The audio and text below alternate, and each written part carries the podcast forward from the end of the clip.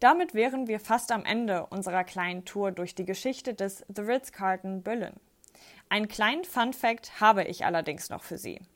Wussten Sie, dass das The Ritz-Carlton Berlin zwar 2004 an seinem heutigen Standort eröffnet wurde, aber bereits zuvor in Berlin existierte?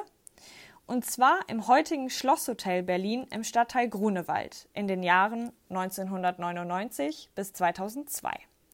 Wenn Sie noch mehr über unser Hotel, den Potsdamer Platz sowie der Stadt Berlin erfahren möchten, zögern Sie nicht, unser Guest Relations Team oder unser Concierge Team anzusprechen oder hören Sie ganz bequem in unseren Audioguide mit viel Wissenswerten rund um den Potsdamer Platz hinein.